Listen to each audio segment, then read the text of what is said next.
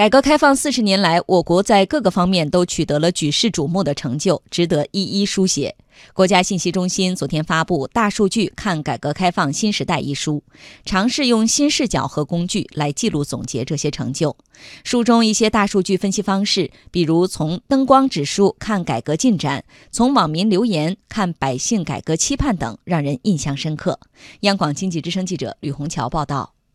大数据看改革开放新时代一书汇聚超过四十亿条数据，来源有网络舆情、市场招聘、卫星灯光、搜索引擎、投资融资、环境监测等，称得上是真正的大数据。在数据分析方面，采取指数分析、文本聚类、情感分析等十多种大数据方法开展研究，建立了大量指数模型，其中百分之九十五以上的指数属于原创。大数据显示，过去五年的改革举措在过去四十年当中最有力、最集中，成就最丰硕，经验最系统，涌现出一批改革热词，比如五大发展理念、供给侧结构性改革、转型升级、一带一路、乡村振兴、精准扶贫、雄安双创等等。以供给侧结构性改革为例。大数据显示，反映热度的舆论满意度指数节节攀升，长期维持在九十以上。如今提到改革，网民必定知道供给侧，说明这项改革已经深入人心。国家信息中心还通过一系列监测指标体系，测评出全国供给侧结构性改革成效平均得分为五十九点九一分，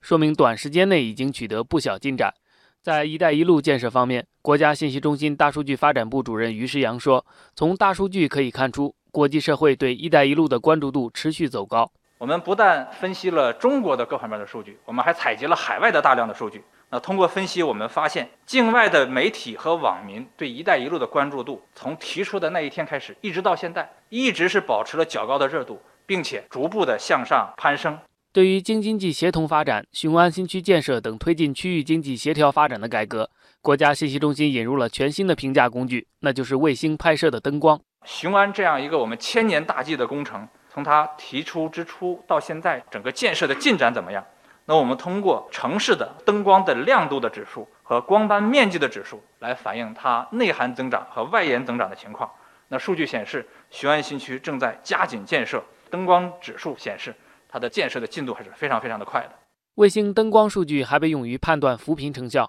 二零一七年与二零一三年相比，全国八百零九个贫困县的灯光指数增长率为百分之四十八，灯光斑块面积增长率为百分之六十五点二，增速远远快于非贫困县，说明近五年来扶贫工作取得显著进展。大数据还披露了改革开放带给老百姓的获得感，比如在就业方面，与就业招聘相关的一千六百多万条数据言论显示，我国重点群体就业稳定，人力市场热度较高，民生显著得到了改善。满意度从二零一三年的指数的七十八点一提高到一八年的八十五点一七，其中特别是社会保障领域提高的幅度也比较大，指数的值也比较高，是九十六点三一。国务院参事室特约研究员姚景元指出，用大数据看改革开放，能提供更广阔的视角，也更贴近老百姓的主观感受。过去啊，就我们可能在一些个领域，我们拿不到那么多的数据。今天由于计算机、互联网的应用。现在我们开始具备这个条件了，为我们认识客观事物创造了一个更为方便的条件。